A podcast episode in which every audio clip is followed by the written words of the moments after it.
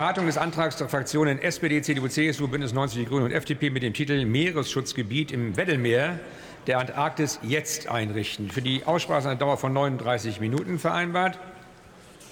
Dauert noch ein bisschen. Ich bitte die Kolleginnen und Kollegen, ihren Platzwechsel deutlich zügig vorzunehmen.